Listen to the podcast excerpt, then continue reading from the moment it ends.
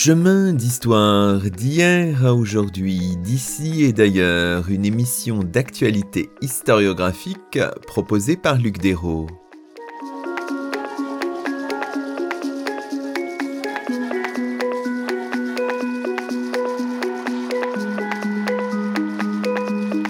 Bonjour à toutes et à tous, c'est le 70e numéro de nos chemins d'histoire, le 28e de la deuxième saison. Aujourd'hui, nous avons le plaisir d'accueillir à notre micro Carole Reynaud-Paligo. Carole Reynaud-Paligo est enseignante à l'Université de Bourgogne et chercheur associé au Centre de recherche en histoire du 19e siècle à l'Université Paris Panthéon-Sorbonne. Elle a fait paraître à la fin de l'année 2020 L'école aux colonies entre mission civilisatrice et racialisation, 1816-1940, un ouvrage paru chez Champvallon dans la collection La chose publique. Aujourd'hui, dans nos chemins d'histoire, nous interrogeons la politique scolaire et le projet éducatif en terre coloniale française entre 19e et 20e siècle. Bonjour Carole Reynaud-Paligo. Bonjour. Alors, nous sommes en votre compagnie aujourd'hui pour aborder les grandes thématiques de votre livre paru il y a quelques mois. On peut peut-être un peu, dans notre première partie, euh, comment dirais-je, poser le cadre euh, méthodologique, le cadre général de votre travail. Si on avait un peu à résumer les choses, est-ce qu'on pourrait dire qu'il s'est agi pour vous d'interroger les politiques éducative dans les colonies dans une large période qui couvre l'essentiel du 19e siècle et disons euh, un premier tiers et même un peu au-delà les 40 premières années du, du 20e siècle. Est-ce que en disant les choses comme ça, on résumerait les choses judicieusement? Oui, oui, tout à fait. Euh, c'est en fait une étude euh, en termes de, de politique publique comment l'État colonial a tenté de mettre en place une politique scolaire, voilà, ses ambitions, ses limites aussi. Mais évidemment, j'ai aussi euh, cherché à laisser euh, la parole aux différents acteurs, donc évidemment les administrateurs coloniaux qui sont là pour représenter l'État, mais aussi les populations locales qui ont été les principales euh, concernées par cette politique. Vous le dites d'emblée dans votre introduction, il s'agit de revenir en discutant bien sûr les choses sur la mission civilisatrice des puissances coloniales. Et vous citez des propos de Jules Ferry devant la Chambre des députés le 28 juillet 1885. Les races supérieures ont un droit vis-à-vis -vis des races inférieures parce qu'il y a un devoir pour elles. Elles ont le devoir de civiliser les races inférieures. Évidemment, dans cette mission civilisatrice que vous déconstruisez d'une certaine manière, l'école a toute sa place. Ce champ de l'école, des politiques scolaires, a été labouré par l'historiographie. Peut-être pas tant que ça. Alors en fait, euh, oui, c'est vrai qu'il a été en partie labouré parce que je me suis appuyée dans cette étude sur un certain nombre de monographies qui euh, sont tout à fait euh, intéressantes et tout à fait rigoureuses. Mais voilà, l'inconvénient d'une monographie, c'est qu'on a une étude très précise sur un, un territoire colonial particulier. Dans un temps en général assez limité. Et la démarche qui m'intéressait, c'était justement d'avoir une vision d'ensemble de cette politique coloniale pour véritablement interroger la mission civilisatrice. Parce qu'elle avait pu se décliner euh, dans certains territoires d'une certaine façon, dans un autre territoire euh, d'une autre façon. Et je voulais vraiment avoir cet ensemble voilà donc à la fois sur la longue durée et sur euh, sur tous les territoires coloniaux. Donc j'ai fait aussi un retour aux archives non seulement pour compléter euh, ces études monographiques qui n'apportaient pas toujours euh, cette vue d'ensemble que je cherchais, mais aussi parce que j'avais une problématique spécifique, enfin qui n'était pas toujours euh, traitée dans les monographies dont on disposait. On voit bien que votre livre interroge finalement l'écart entre des valeurs affichées par les pouvoirs politiques et vous dites la vaste entreprise de racialisation des identités collectives que l'Europe a connue au 19e et au 20e siècle. Alors peut-être qu'il faut revenir sur le sens du terme qui apparaît dès le sous-titre de votre ouvrage. De quoi la racialisation est-elle le nom euh, Est-ce qu'on pourrait dire les choses en quelques mots? Évidemment, c'est une notion qui se construit, donc on va la voir à l'œuvre dans, votre ouvrage, mais il faut peut-être poser quelques jalons au départ pour guider un peu l'auditeur. Oui, alors c'est vrai qu'il faut euh, replacer ça dans un ensemble de recherches que je mène depuis une vingtaine d'années maintenant. J'ai conceptualisé un petit peu cette, euh, cette notion à partir de recherches empiriques que j'ai menées donc sous la, sur la Troisième République en m'intéressant à la circulation de la notion de race sous la Troisième République, dans différents espaces intellectuels. Donc, en fait, j'ai publié trois ouvrages sur cette question-là, et j'ai donc euh, cerné la naissance de cette, de cette notion dans un champ scientifique très particulier, euh, celui des sciences naturelles, hein, le milieu des naturalistes du 18e, 19e siècle.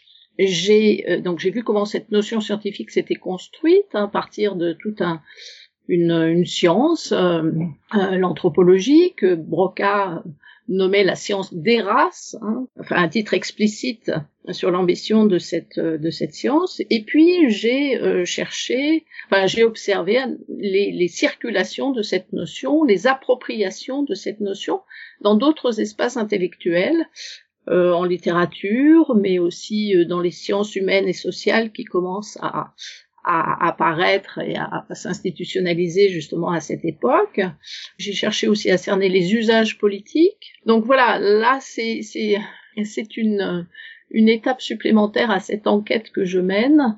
Voilà, j'ai essayé de, de, de cerner hein, les usages coloniaux et notamment dans le domaine scolaire. Mais cette étude se limite pas à cette racialisation des identités euh, collectives, puisque j'ai voulu aussi interroger la, notion de mission civilisatrice. Juste un instant encore sur cette notion de racialisation. J'imagine peut-être aussi la difficulté qu'il y a de manipuler cette catégorie à l'aune de tout un tas de, débats qui circulent encore aujourd'hui. C'est complexe. Ça pose un certain nombre de questions.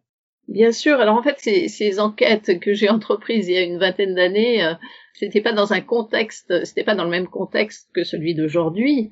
Mais évidemment, la question qui s'est posée quand j'ai commencé à, à, voilà, à étudier cette, euh, ces, ces, appropriations de ces usages de la notion de race, c'était de, de bien cerner la, la dimension raciale euh, de la notion, parce qu'en fait, on a différents usages à l'époque, et il y a parfois euh, un usage de, du mot race au sens de peuple, euh, de, de nation. Mais en fait, dans le corpus que j'ai utilisé, hein, j'ai vu apparaître une notion qui est à la fois une notion qui intègre des éléments euh, physiques, d'anthropologie physique, on dirait aujourd'hui, mais en même temps qui intègre des caractéristiques intellectuelles, morales, psychologiques qui se, sont censés se transmettre par euh, l'hérédité, une transmission de génération en génération, donc une essentialisation de ces, de ces identités.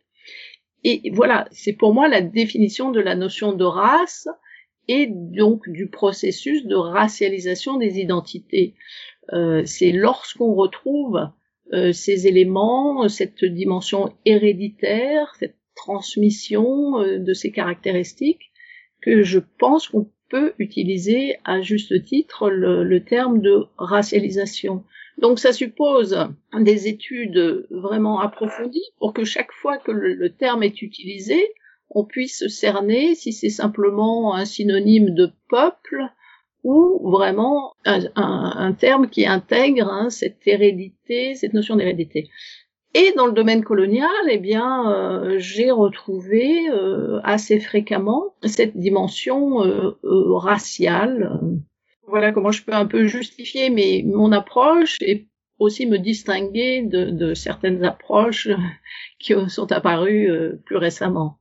Regardons un petit peu maintenant le, on l'a dit, hein, le terrain, votre terrain d'étude, il est très vaste puisque ce sont les colonies françaises finalement entre 19e et 20e siècle. Alors, vous avez travaillé à la fois, vous l'avez dit, sur la bibliographie, mais aussi sur les archives elles-mêmes, notamment euh, les archives nationales d'outre-mer, hein, à Aix-en-Provence. Comment avez-vous procédé On imagine par sondage, enfin, expliquez-nous là, rentrons un petit peu un instant dans, dans l'atelier de l'historienne. Comment avez-vous procédé pour choisir tel ou tel dossier archivistique plutôt que tel autre? Quelle était votre méthodologie? S'agissait-il de construire des bases de données ou au contraire dans une démarche plus qualitative? Enfin, oui, alors on peut on peut parler plutôt d'une démarche qualitative, mais en fait le, les, les, conservateurs ont, fait un, un, travail énorme hein, de, de, de, traitement de ces archives coloniales. Donc on a dans les inventaires des rubriques très précises hein, sur euh, les écoles, la politique scolaire dans les différentes colonies. Donc euh, j'ai trouvé l'essentiel de assez facilement euh, l'essentiel des dossiers qui euh, relevaient de cette euh, politique scolaire. alors évidemment toujours avec des lacunes, sans doute. Hein.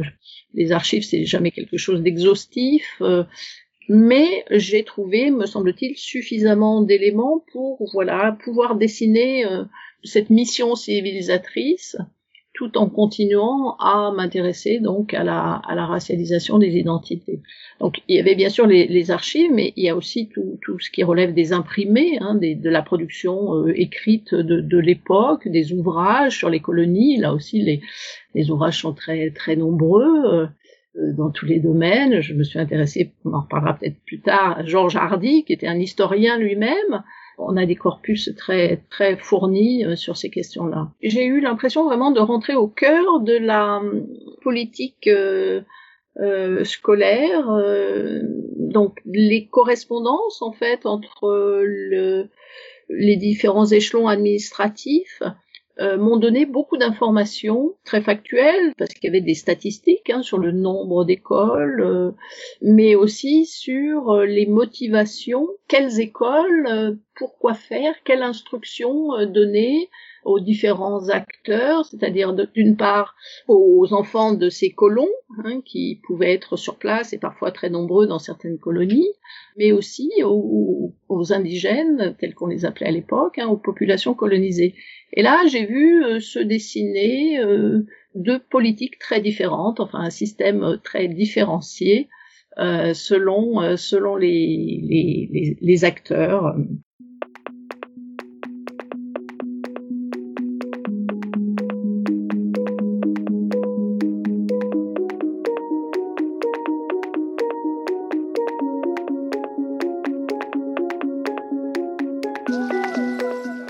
écoutez Chemin d'Histoire, une émission d'actualité historiographique.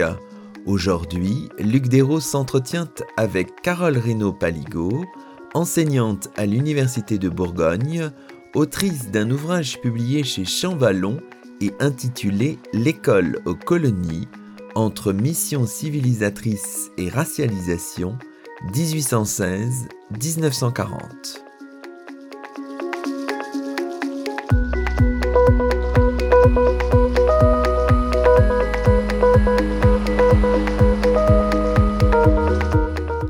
Alors, suivons un peu la logique de votre ouvrage, en soulignant quelques aspects du livre, en nous attardant aussi, si possible, sur euh, quelques figures. Hein, euh, et on pourrait justement s'intéresser à une figure euh, qui marque vos premières pages, hein, c'est celle de Jean Dard, un instituteur né en 1789, mort en 1833 à Saint-Louis, au Sénégal, qui est l'auteur du premier dictionnaire euh, de français euh, Wolof, ainsi qu'une grammaire d'ailleurs du Wolof.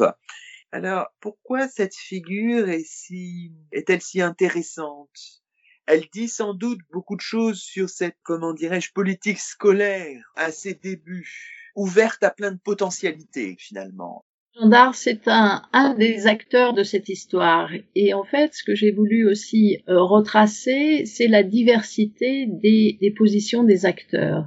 C'est-à-dire que même si on voit une ligne générale euh, se dessiner, et il faudrait peut-être quand même avant de, de, rentrer dans le détail, la, la, poser et puis assez vite la nuancer. Mais tout de même, on peut quand même commencer à dire que cette mission civilisatrice, on peut donner des sens assez différents. Voilà, cette expression-là, on peut avoir une ambition euh, philanthropique, qu'elle soit d'ordre donc religieuse, hein, une dimension chrétienne de cette euh, civilisation, euh, ou plus républicaine. Mais donc une dimension philanthropique ou une dimension peut-être utilitariste. Et en, fait, ce qui s'est dessiné assez assez nettement, c'est que la philanthropie a été euh, peu présente. Les Français ont voulu, donc, dès, dès le début, hein, on peut parler de mission civilisatrice, en fait, avant Jules Ferry, donc ça c'est déjà une information, parce qu'on pense souvent que c'est les républicains qui ont porté cette, ce, ce projet. En fait, il y a l'idée, l'envie de civiliser dès 1815, mais civiliser pourquoi? Eh bien, euh, les correspondances, là aussi, éclairent assez, assez vite euh, les choses. Il s'agit en fait de leur donner le goût des produits que l'on fabrique en Europe et qu'on les incite aussi à travailler euh, pour produire ces matières premières agricoles qui nous intéressent, euh, l'arachide par exemple au, au, Sénégal, pour euh, citer la première matière première agricole qui, qui a déclenché l'intérêt dans ces régions-là. Donc voilà, éduquer, créer des écoles pour euh, finalement mettre les populations locales au service du projet colonial, dont la dimension économique était évidemment euh, très importante. Alors après, euh, Jean ce qui est intéressant chez Jean c'est que eh bien, il s'éloigne un petit peu de cette visée très utilitariste. Hein. Il a des ambitions plus importantes. Parce que quand je, parle de projet de dimension utilitariste, c'est-à-dire mettre les, indigènes au service de la mise en valeur des, colonies, euh, forcément le type d'éducation qui correspond à cette euh, à cette ambition, c'est une éducation euh, restreinte, hein, c'est-à-dire diffuser un peu de, français, un peu de calcul pour que les, les paysans voilà puissent communiquer avec les administrateurs. Et puis aussi diffuser l'amour de la France et euh, créer un sentiment d'admiration pour la France et donc euh, créer aussi un attachement à, sa, à la métropole. Voilà comment ça se, se dessine euh, dans ce qu'on voit apparaître dans les correspondances entre, entre les administrateurs et les, les autorités métropolitaines. Voilà. Alors Dar, lui, il se distingue un petit peu de tout ça. Il a une ambition un peu plus élevée. Il évoque hein, les, notamment les capacités des Africains il déclare que les enfants sont doués d'une mémoire extraordinaire. Leur intelligence, dit-il, n'a besoin que des éléments des sciences pour se développer. Ils ont presque tous un penchant irrésistible pour l'étude de la nature. La botanique, l'agriculture, la minéralogie, les mathématiques sont surtout les sciences qui les passionnent le plus. Voilà, j'ai eu l'occasion de sonder la profondeur de leur capacité intellectuelle et je ne crains pas de dire à votre Excellence que rien ne peut s'opposer à la civilisation de l'Afrique occidentale. Alors ça, c'est à souligner parce qu'en même temps, on avait à cette époque, on avait euh, des visions extrêmement pessimistes hein, sur euh, l'intelligence des races euh, primitives, disait-on. Et voilà, donc il faut toujours essayer de montrer la diversité des acteurs, même s'il y a une tendance générale, on peut avoir des visions extrêmement dépréciatives sur les populations colonisées, comme euh, des, des, visions beaucoup plus positives. C'était donc un peu paradoxal de faire l'entrée dans votre livre par cette figure, mais ça montre aussi d'une certaine manière que la restauration, la monarchie de juillet, toute cette première moitié du 19e siècle, euh, c'est un peu une période incertaine, si vous voulez, où les choses ne sont pas encore fixées, où la religion, la couleur de la peau des populations locales ne sont pas encore un critère d'exclusion. Ce n'est que plus tard, finalement, dans la chronologie, que les choses vont, vont se fixer oui, alors c'est un peu difficile de caractériser euh, les deux périodes euh, et d'opposer euh, un peu schématiquement la République à la monarchie. En fait, sous, sous les régimes monarchiques, il y a, c'est vrai, peu de, de différentialisme on, commence à expérimenter, hein, mais euh, évidemment c'est à toute petite échelle. Hein, ces premières écoles qu'on crée, on commence à expérimenter des, des écoles où on rassemble euh, eh bien tous les acteurs, toutes les races, dit-on, euh, sur un même banc d'école. Mais en même temps, en, Algérie en 1830, on crée tout de suite un réseau des écoles pour les enfants d'Européens. Voilà, c'est toujours un petit peu entre les deux, toujours un petit peu ambigu, mais en tous les cas, c'est vrai qu'on peut quand même dire qu'il n'y a pas de volonté de, de mettre à l'écart.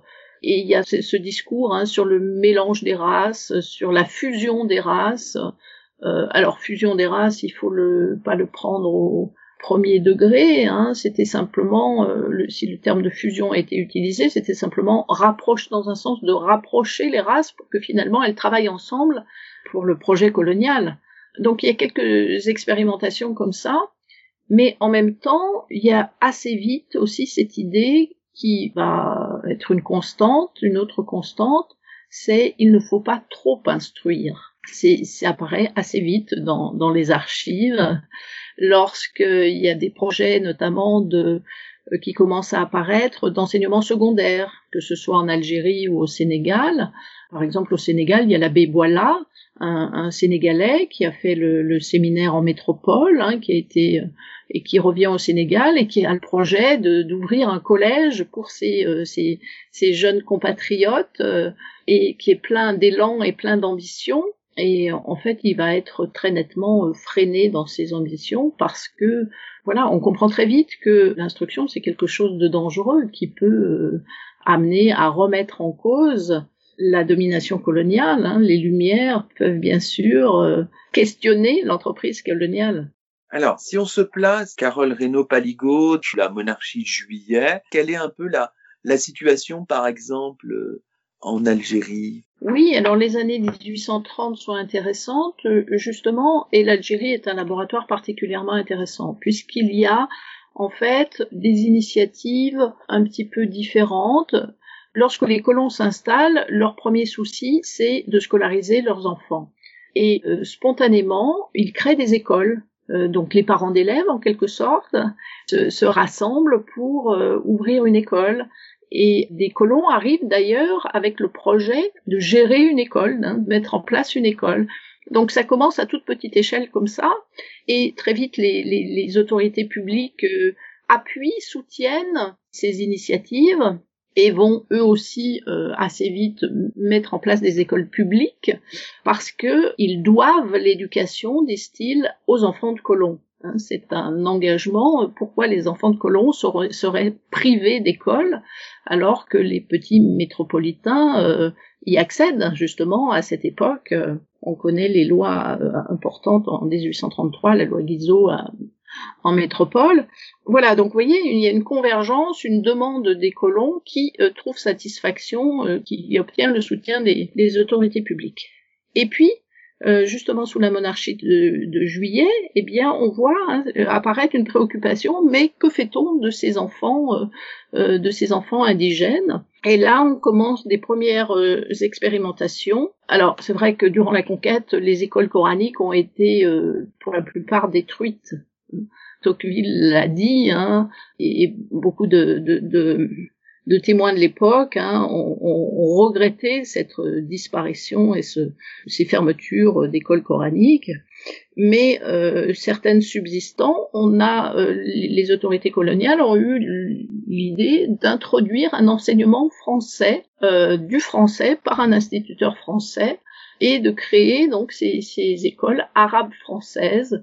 Donc les premières expérimentations commencent sous la monarchie de Juillet et le Second Empire continue hein, ce projet. Euh, Napoléon III donne d'ailleurs une, certaine ampleur à ces écoles. Hein. Elles se multiplient dans le, territoire. Il y a plusieurs collèges qui sont prévus. Finalement, deux verront le jour.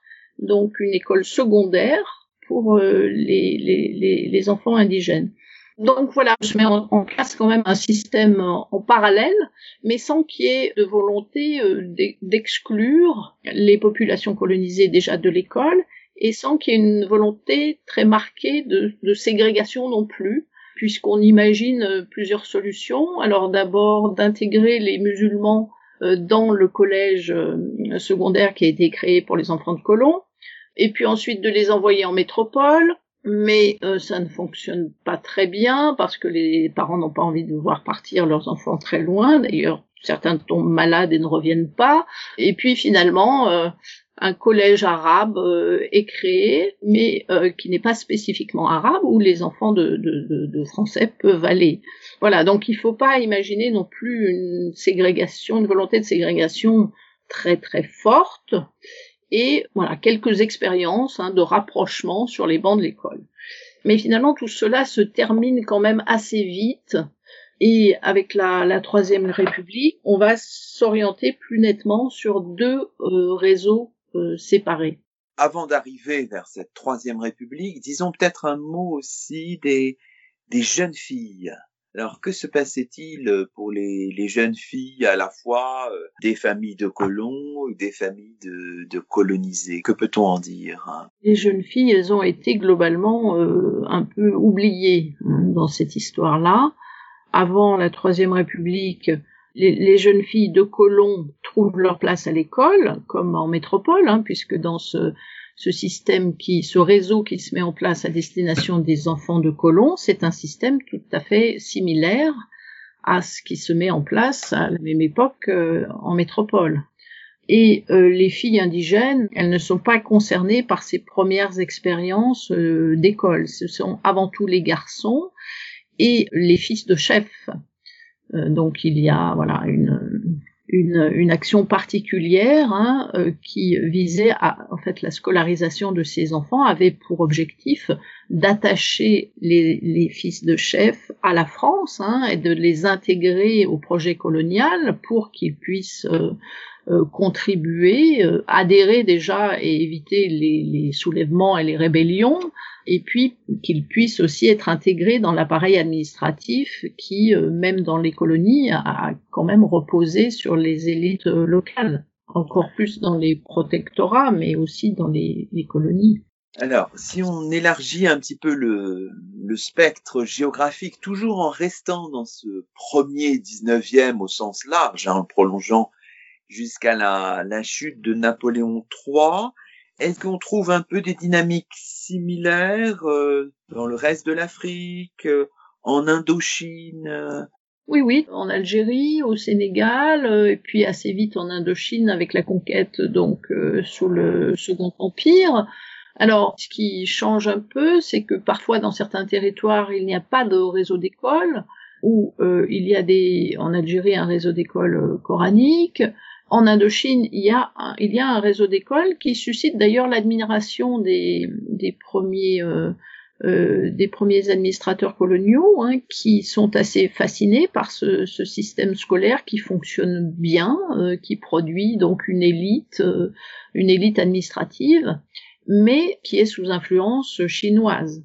Donc euh, là, évidemment, il y a un enjeu, un autre enjeu à caractère euh, politique, euh, bien sûr, en Indochine, qui s'affirme et, qui continuera par la suite fortement, c'est de lutter contre l'influence chinoise. Donc là aussi, il y a des hésitations. Hein. Tout ça se met pas en place avec une direction très claire. On commence à, à créer des écoles françaises en Indochine un premier réseau, et puis on, certaines critiques apparaissent, ça coûte très cher, euh, pourquoi euh, éduquer les, indigènes et euh, finalement, on choisit les, les, administrateurs coloniaux choisissent de s'appuyer sur le réseau d'écoles traditionnelles qui existent, mais de le franciser, c'est-à-dire d'introduire le français, l'enseignement du français au sein de ce, réseau-là, ce qui est évidemment beaucoup plus économique que de créer un réseau euh, en parallèle. En sachant qu'il y a aussi des écoles qui ouvrent pour euh, les enfants euh, de colons, destinés aux enfants de colons.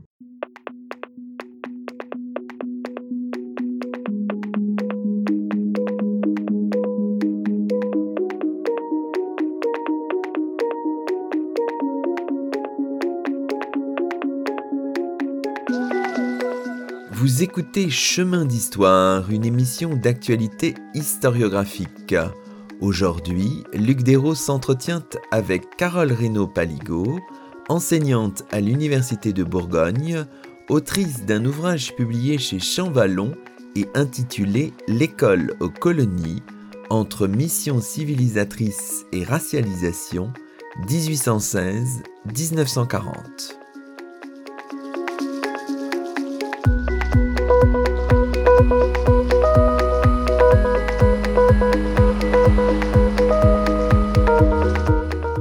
Si on poursuit un peu notre euh, notre cheminement hein, dans la chronologie, le lecteur finalement qui ne connaît pas bien cette histoire va être un peu euh, surpris de découvrir que finalement la troisième République, elle va euh, dans un sens qui nous paraît loin de l'universalisme parfois mis en exergue. Vous dites la troisième République, elle s'inscrit à la fois dans une forme de rupture, mais aussi de continuité. Et vous dites, il y a toujours cette tension entre la nécessité de former un personnel apte à répondre au développement économique et la peur de trop instruire, ce qu'on avait déjà, hein, vous l'avez dit tout à l'heure. Hein. Et vous ajoutez la conception euh, de l'école à cette période, donc à partir de 1870, est globalement utilitariste, très peu porteuse d'une mission émancipatrice. Euh, oui, il faut voir le décalage entre le discours, la rhétorique et finalement les pratiques euh, donc il ne s'agit pas non plus d'idéaliser euh, d'idéaliser la période précédente puisque euh, les limites, l'orientation différenciée, hein, les, les, les, réseaux d'écoles quand même qui se mettent en place sont différents, même si c'est pas la ségrégation. Bon, tout ça c'est déjà c'est déjà bien amorcé dans la dans la période précédente, mais c'est vrai que la République porte une euh, évidemment des, des, des valeurs euh, différentes et euh, c'est intéressant de voir comment ça se décline dans le domaine colonial. Alors, on sait déjà dans d'autres domaines que ça s'est pas tout à fait décliné conformément aux valeurs républicaines, puisqu'il y a eu le travail forcé, puisqu'il y a eu des conquêtes encore sanglantes, puisqu'il y a eu des indigènes qui étaient privés des droits qui se mettaient en place à l'époque en métropole c'est pas tellement surprenant que finalement l'école ne soit n'ait pas une ambition plus plus grande non plus. Et puis il faut voir aussi que les les républicains ont avancé aussi dans ce projet euh, scolaire dans certaines colonies, tout au moins sous la pression euh, d'autres acteurs et notamment euh, des colons ça c'est particulièrement vrai en Algérie. Il y a eu un lobby très fort de colons qui a cherché freiner euh, la mise en place des écoles pour les populations colonisées. Voilà, donc ils ont navigué entre dans un contexte particulier, mais c'est vrai que et puis il faut nuancer, puisqu'on voit bien là dans le chapitre que je consacre à l'Algérie sous la Troisième République, enfin au moins sous les, les, les 20 premières années, les années 1880 au, au début du XXe siècle, comment finalement un, un projet assez, assez ambitieux a fini par ce qu'on a appelé des écoles gourbies. Les écoles gourbies, vous voyez euh, ce que ça peut signifier en termes d'ambition scolaire. Mais il y a eu quand même euh, certains, certains républicains qui ont essayé de porter un autre projet, un réseau d'écoles des vraies écoles avec une éducation, alors pas tout à fait similaire à celle qu'on pouvait avoir en, métropole, mais tout de même avec une, une école un peu plus ambitieuse. Justement, alors ce qui est passionnant, là vous, vous le redites encore, il faut absolument s'interdire toute forme de, de perspective téléologique. Hein. Quand on suit notamment les débats, les discussions à la Chambre des députés entre partisans et adversaires des écoles indigènes, hein, la question du budget, là, on est au cœur des questions budgétaires pour les écoles en Algérie, on voit bien que rien rien n'est définitif. Il y a un processus, il y a des débats, il y a des tensions entre les acteurs, entre les impératifs, il y a des injonctions contradictoires. Enfin voilà, c'est complexe. Oui, c'est complexe, mais on voit se dessiner quand même des voilà des ambitions différentes. Alors les plus ambitieux autour de, de Jules Ferry, puis de Combes, et puis d'autres acteurs qui sont moins connus, euh, comme euh, Burdeau. Ils ont eu le projet le plus ambitieux, mais en même temps, c'était un projet, une école, enfin, une dimension là encore très utilitariste, c'est-à-dire que l'école devait être très pratique. On devait finalement former des, paysans avant tout et former des ouvriers agricoles et puis quelques employés administratifs ou commerciaux. Euh, bon. Donc l'école, il la concevait, même ceux qui étaient les plus ambitieux, euh, enfin qui donnaient une dimension plus ambitieuse à, cette, cette mission-là, il la concevait tout de même différente de celle qui se mettait en place en métropole encore moins ambitieuse que celle qui se destinait au peuple métropolitain, on pourrait dire, puisque vous savez qu'à l'époque, l'école de Jules Ferry a, mis en place aussi un deux réseaux, l'école du peuple et l'école de, l'élite. Donc là, on était encore dans un, schéma, un projet moins ambitieux que l'école du peuple, pour, pour simplifier un peu. Et ensuite, euh, eh bien, à l'autre extrême, certains ne voulaient pas du tout d'école ou euh, des écoles qui en fait euh, étaient euh, auraient été des ateliers pour apprendre aux très jeunes enfants à devenir artisans, ouvriers, paysans. Et donc il y a eu des, des un véritable combat hein, au Parlement puisque l'enjeu c'était le projet porté par Jules Ferry puis ensuite par Combes, Émile Combes. Il nécessitait un financement et les, les débats du budgétaire euh, donner lieu à des, des, des, affrontements dans lesquels tout l'argumentaire était mobilisé, soit pour défendre cette école euh, un peu ambitieuse, soit pour euh, refuser toute scolarisation, toute école aux, aux, indigènes. Donc c'était à la fois assez, assez passionnant, j'avoue, et puis de voir aussi cette, cet art oratoire hein, se décliner sur ce sujet-là c'était aussi assez euh, amusant. Euh, euh, on peut on peut en retrouver quelques quelques passages, quelques extraits qui, qui sont tout à fait symboliques hein, de ce voilà de cette vie politique aussi sous la Troisième République.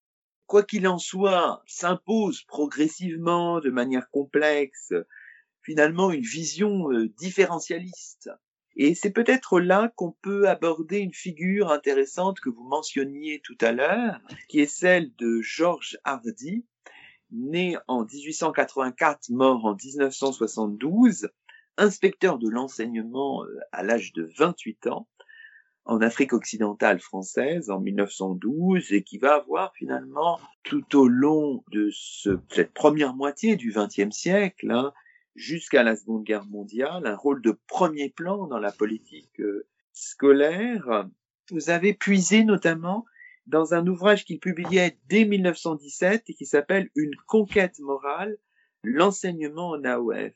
Alors, euh, pourquoi c'est si intéressant de se, pencher sur cette figure-là? Qu'est-ce qu'elle nous dit de, des évolutions qu'on décrit là, Carole Reynaud-Paligo oui, Georges Hardy est assez emblématique hein, de, de l'évolution de cette, de cette, sur cette période des années 1880 aux premières décennies du, du XXe siècle. En fait, cette, l'orientation, euh, enfin, le, le, le, différentialisme euh, s'accentue. Hein, les deux réseaux d'écoles se, se, se distinguent de plus en plus pour deux raisons, me semble-t-il. Parce que d'abord, on est dans un, contexte intellectuel où se développent hein, ces, euh, ces, théories euh, raciales, différentialistes, euh, ce que je disais en début d'émission, c'est-à-dire que chaque, chaque race hein, est censée avoir des aptitudes intellectuelles spécifiques, psychologiques, voilà, c'est tout un contexte intellectuel qui, est très marqué par ce, ce différentialisme et qui forcément influence, euh, influence les décisions euh, politiques. Mais aussi, l'autre raison, c'est cette tension entre euh, la volonté, le besoin d'éduquer et de former un personnel subalterne, parce que dès qu'on parlait de, d'encadrement, euh, l'encadrement, euh, Georges Hardy d'ailleurs le disait très bien, doit être réservé aux Européens. Ça c'est quelque chose que j'ai pas évoqué, mais en, Algérie notamment, hein, les, cette racialisation, elle apparaît très clairement hein, à travers le fait que les enfants de colons européens qui arrivent très nombreux, euh, c'est-à-dire euh, d'Espagnols, d'Italiens, de Maltais, euh, parfois même de plus loin, sont intégrés au réseau d'écoles qui a été mis en place pour les Français. voilà, donc on, on, utilise le terme d'Européens très très souvent et ça paraît tout à fait naturel hein, de les intégrer à ce réseau d'écoles parce qu'on veut, dit-on, les franciser, euh, les rendre français, et c'est par l'école qu'on va les en faire des Français, parce qu'il faut absolument les franciser. Euh, on ne peut pas laisser ces nations étrangères, ces, enfants d'Espagnols, d'Italiens sur, ce territoire, parce que euh, voilà, ça c'est enfin le même débat a eu lieu en métropole à l'époque quand on a commencé à faire venir des immigrés. Il faut les intégrer à la nation, sinon c'est dangereux de, laisser des nationalités euh, se, maintenir à travers euh, plusieurs générations. Voilà, donc on, on voit bien l'assimilation, hein, c'est cette idée qu'il y a des Européens qui se distinguent, euh, voilà, ne justifie pas pourquoi et comment, mais qu'ils se distinguent des, des indigènes. Voilà, je pense que c'est ce, ce, contexte intellectuel différentialiste qui a forcément influencé les politiques et les pratiques coloniales, mais c'est aussi cette volonté de, euh, de ne pas trop instruire.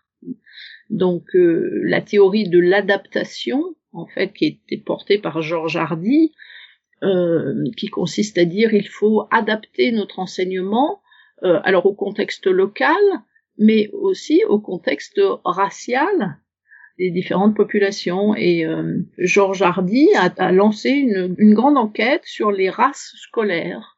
Hein, donc euh, présupposant hein, que euh, chaque groupe ethnique en Afrique où il était à l'époque, euh, chaque groupe ethnique avait une psychologie particulière, des aptitudes intellectuelles différentes. Il y avait des races plus intelligentes que d'autres. Donc il fallait adapter l'enseignement à, à, ces différentes caractéristiques. Et quand il est parti ensuite au, au Maroc avec euh, Lyotet, qui était à la, à la tête de la, du protectorat, il a continué hein, à, à, professer ce, ce, ce, différentialisme racial. Il a écrit d'ailleurs lui-même des articles hein, sur la psychologie du Marocain, qui est extrêmement choquante pour un lecteur d'aujourd'hui, hein, avec des, des, des, stéréotypes extrêmement négatifs sur, le, sur la mentalité des, des, des Marocains avec euh, aussi une dimension très fixiste, hein, comme si tout cela ne pouvait pas évoluer, euh, c'était forcément enraciné dans, dans la race.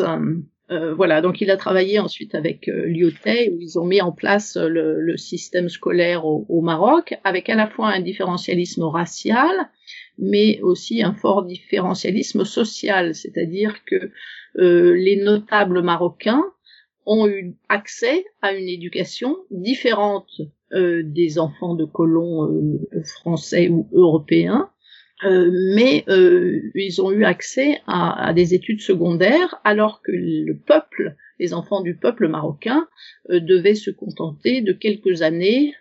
là aussi, c'est Georges Hardy qui le disait très clairement, deux trois ans à l'école et ensuite on retourne au champ, un temps de scolarisation assez réduit pour les enfants du peuple. L'itinéraire de Hardy, il est un peu il est intéressant aussi quand on le suit parce que quand on regarde son parcours, euh, vous le, vous le rappelez dans votre livre, hein, il, euh, il dirige l'école coloniale entre 1926 et 1932. Il est un moment recteur de Lille, mais il est aussi recteur d'Alger, euh, d'abord entre 32 et 37, puis en, entre 40 et 43. Donc c'est quand même une figure qui est voilà qui suit Vichy aussi, qui il lui sera d'ailleurs reprocher un certain nombre de choses vis-à-vis des, Juifs pendant la Seconde Guerre mondiale. On, on a du mal à savoir, est-ce que c'est une figure qui est représentative de son époque ou est-ce que c'est un itinéraire un peu exceptionnel et qui finit un peu dans les, dans les bras de Vichy? Enfin, comment comprendre ce personnage? C'est une bonne question, oui. Euh, c'est pas un, personnage atypique parce que quand euh, on regarde la position d'autres administrateurs ou d'autres euh, intellectuels qui ont écrit sur la colonisation, eh bien, on retrouve ce différentialisme comme en général ils ont ils ont beaucoup écrit ces, ces enfin certains d'entre eux ont écrit euh, sur euh, leurs activités ou sur on trouve des monographies hein, sur les populations qu'ils administraient euh, bon c'est l'exemple de, de, de, de la fosse notamment qui est emblématique euh, aussi.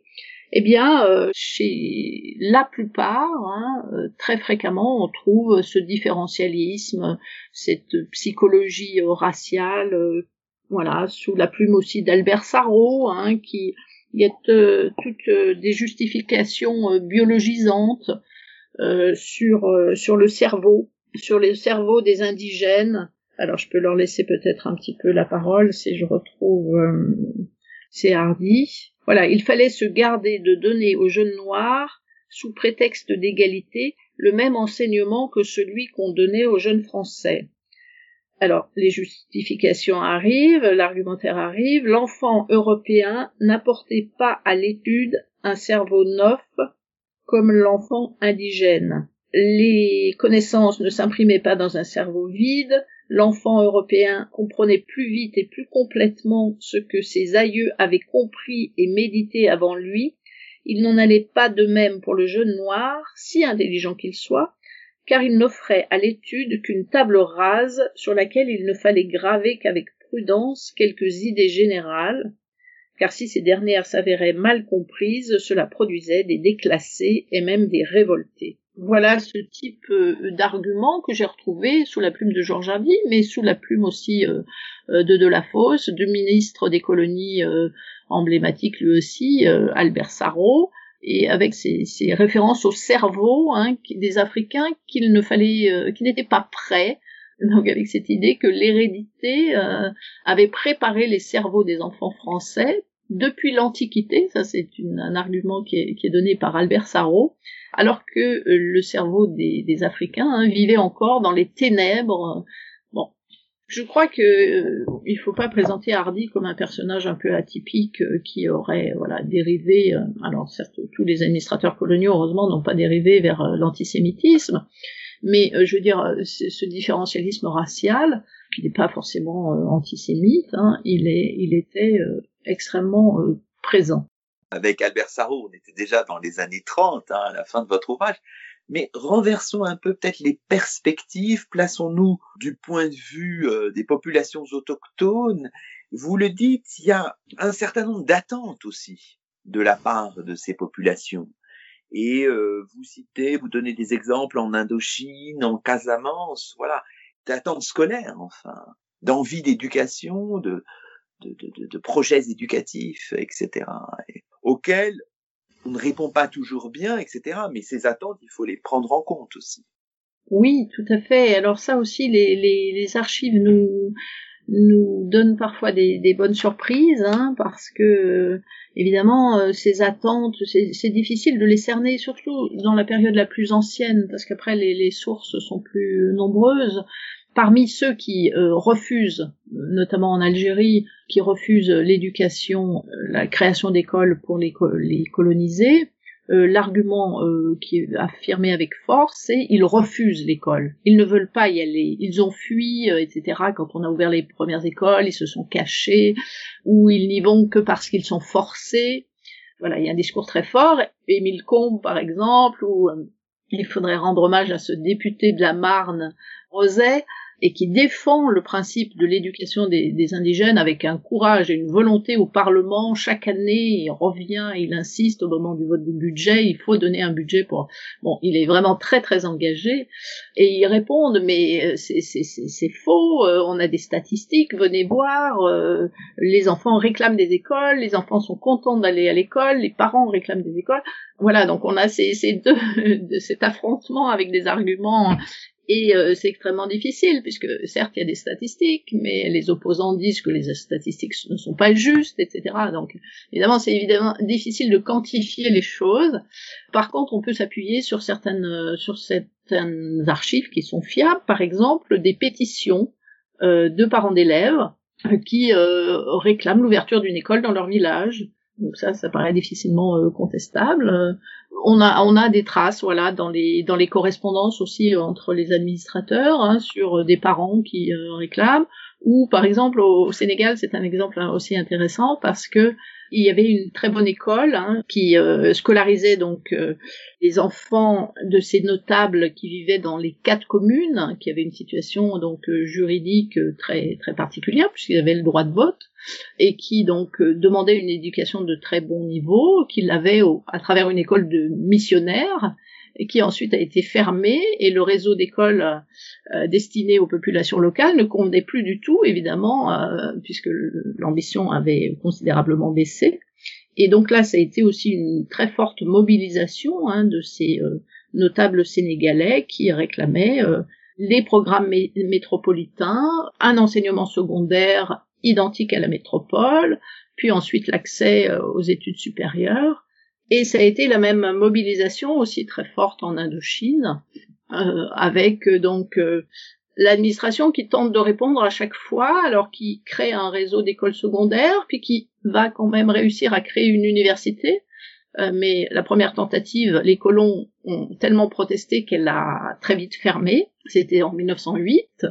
Et puis ensuite, l'initiative est reprise par Albert Sarraut quelques années plus tard l'université euh, se développe, mais c'est une université euh, très différente euh, de, de, ce qu'on trouve en métropole, avec là aussi des ambitions, des programmes plus réduits, à tel point que un professeur de médecine, le responsable de l'école de médecine en Indochine, décide de démissionner en disant c'est pas une école de médecine, c'est une école d'infirmiers, et je refuse de cautionner de cautionner cette école. Donc vous voyez, ils ont répondu aux attentes, mais à travers un programme toujours différencié, adapté et donc réduit, ce qui ne répondait pas aux attentes des populations qui réclamaient le même euh, système scolaire que celui qui existait en métropole. Et on peut, c'est ça qui est intéressant, on peut s'attacher à certains personnages. Hein. On vient de citer le député Albin Roset. Enfin voilà, c'est tout à fait passionnant. Il y a des figures vraiment attachantes et puis des figures plus clivantes. Enfin voilà, c'est ça. Ultime question, c'est la tradition dans nos chemins d'histoire. Quel est votre propre chemin d'histoire? Carole Reynaud Paligo, vous avez fait un détour, mais est-ce vraiment un détour par l'histoire de l'enseignement dans votre projet sur la racialisation? Est-ce que vous allez prolonger votre votre station en terre d'histoire de l'enseignement ou enquêter sur un autre aspect, toujours dans votre dynamique de l'étude euh, des constructions raciales? J'ai énormément de projets, donc il va falloir que je fasse des choix, mais ça va être un petit peu selon les voilà les, les circonstances et le, le, travail en équipe qui va se peut-être se mettre en place ou pas. Euh, j'ai l'intention de continuer euh, cette histoire-là dans sur une période plus récente, puisque je me suis arrêtée dans les années 1940. J'aimerais voilà étudier plus plus spécifiquement ce que cette notion de race devient après après le choc de la Seconde Guerre mondiale et comment euh, le champ scientifique petit à petit remet en cause hein, cette cette notion de race humaine et euh, comment ensuite euh, un nouveau paradigme s'installe et comment ça se diffuse là aussi dans tous les espaces intellectuels ou sociaux donc voilà c'est des années 1950-1960 qui m'intéressent plus particulièrement en ce moment. Passionnant. Vous reviendrez nous en parler. Merci. Merci. Merci à vous. C'est ainsi que se termine le 70e numéro de nos chemins d'histoire, le 28e de la deuxième saison. Aujourd'hui, nous étions en compagnie de Carole Reynaud Paligo, enseignante à l'Université de Bourgogne et chercheur associé au Centre de recherche en histoire du 19e siècle à l'université Paris Panthéon-Sorbonne, Carole Reynaud Paligo qui a fait paraître il y a quelques mois L'école aux colonies entre mission civilisatrice et racialisation 1816-1940, un ouvrage passionnant publié par Champvallon. Toutes nos émissions sont disponibles sur la plateforme SoundCloud. À très vite pour un nouveau rendez-vous radiophonique. Que la force historienne soit avec vous.